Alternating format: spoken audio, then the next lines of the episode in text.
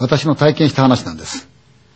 10年ぐらい前まで、私ね、毎年、立品高原というところへね、家族とかうちのスタッフを連れて、泊まりでもって遊び行ってたんですよ。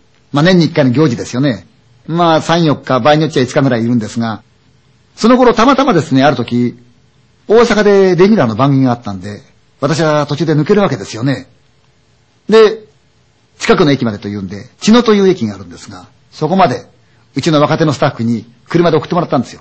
赤い外車でね、目立つんですけど。と、雨がすんごい降り方をするんですよ。ダーッと。大粒の雨ってやつですよね。スコールのような雨なんですよ。前が見えない。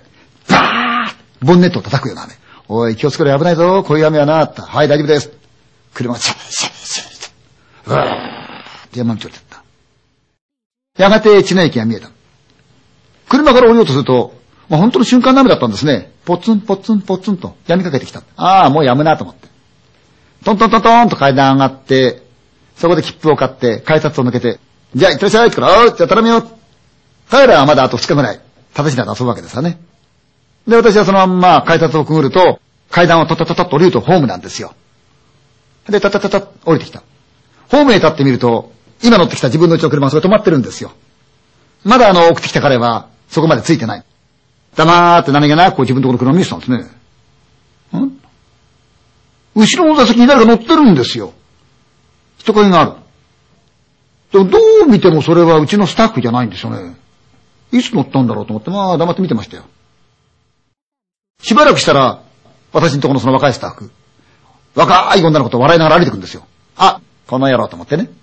私が仕事行ってる間にこっそりデートして遊ぼうってんだな。こいつはと思ったですよね。ちゃっかりしてるんですよ。で、笑いながら車乗ってく。帰ったらなんか言ってやろうと思った。二人が乗った。彼が運転席、隣に彼女が乗った。ところがこの後ろに乗ってる人間と話そうともしない。車がスーッと走り始めた。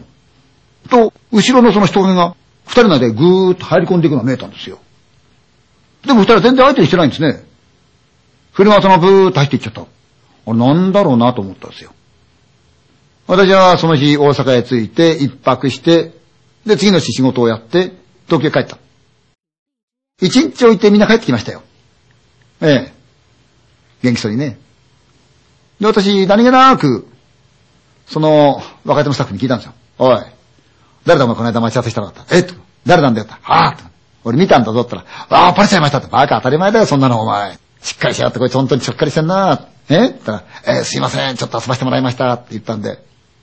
俺はいいんだけどさ、あの先に乗ってたやつは誰だい？って聞いたら、えっていやいや、お前たち二人が乗る前に、もうすでに一人乗ってたじゃないか。あれ誰だい?って言ったら、い、人いませんって。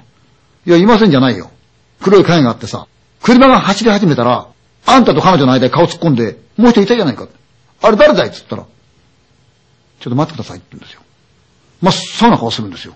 お前どうしたんだって黙ってすいませんって、これちょっと。おかしいことがあるもんだな、思ったら、しばらく曲がって彼がまた戻ってきましてね。すいません。すごく気になったんですけどって。なんだよ。あの、実は、あの彼女、自分の親友と二人で来るはずだったんです。ところが、親友がいくら待っても来ないんで仕方ないから一人で来ちゃったって来たんですよね。うん。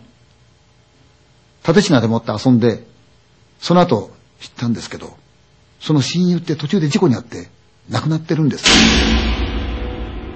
もしかすると、それ、亡くなった彼女の親友かもしれませんねって言ったんですよ。それお前彼女に言ったのかっていや、まだ言ってませんって。どうするんだったら言っています。彼はその話を彼女にしたんですね。彼女に逃げられちゃいましたよ。ああ、それからですか。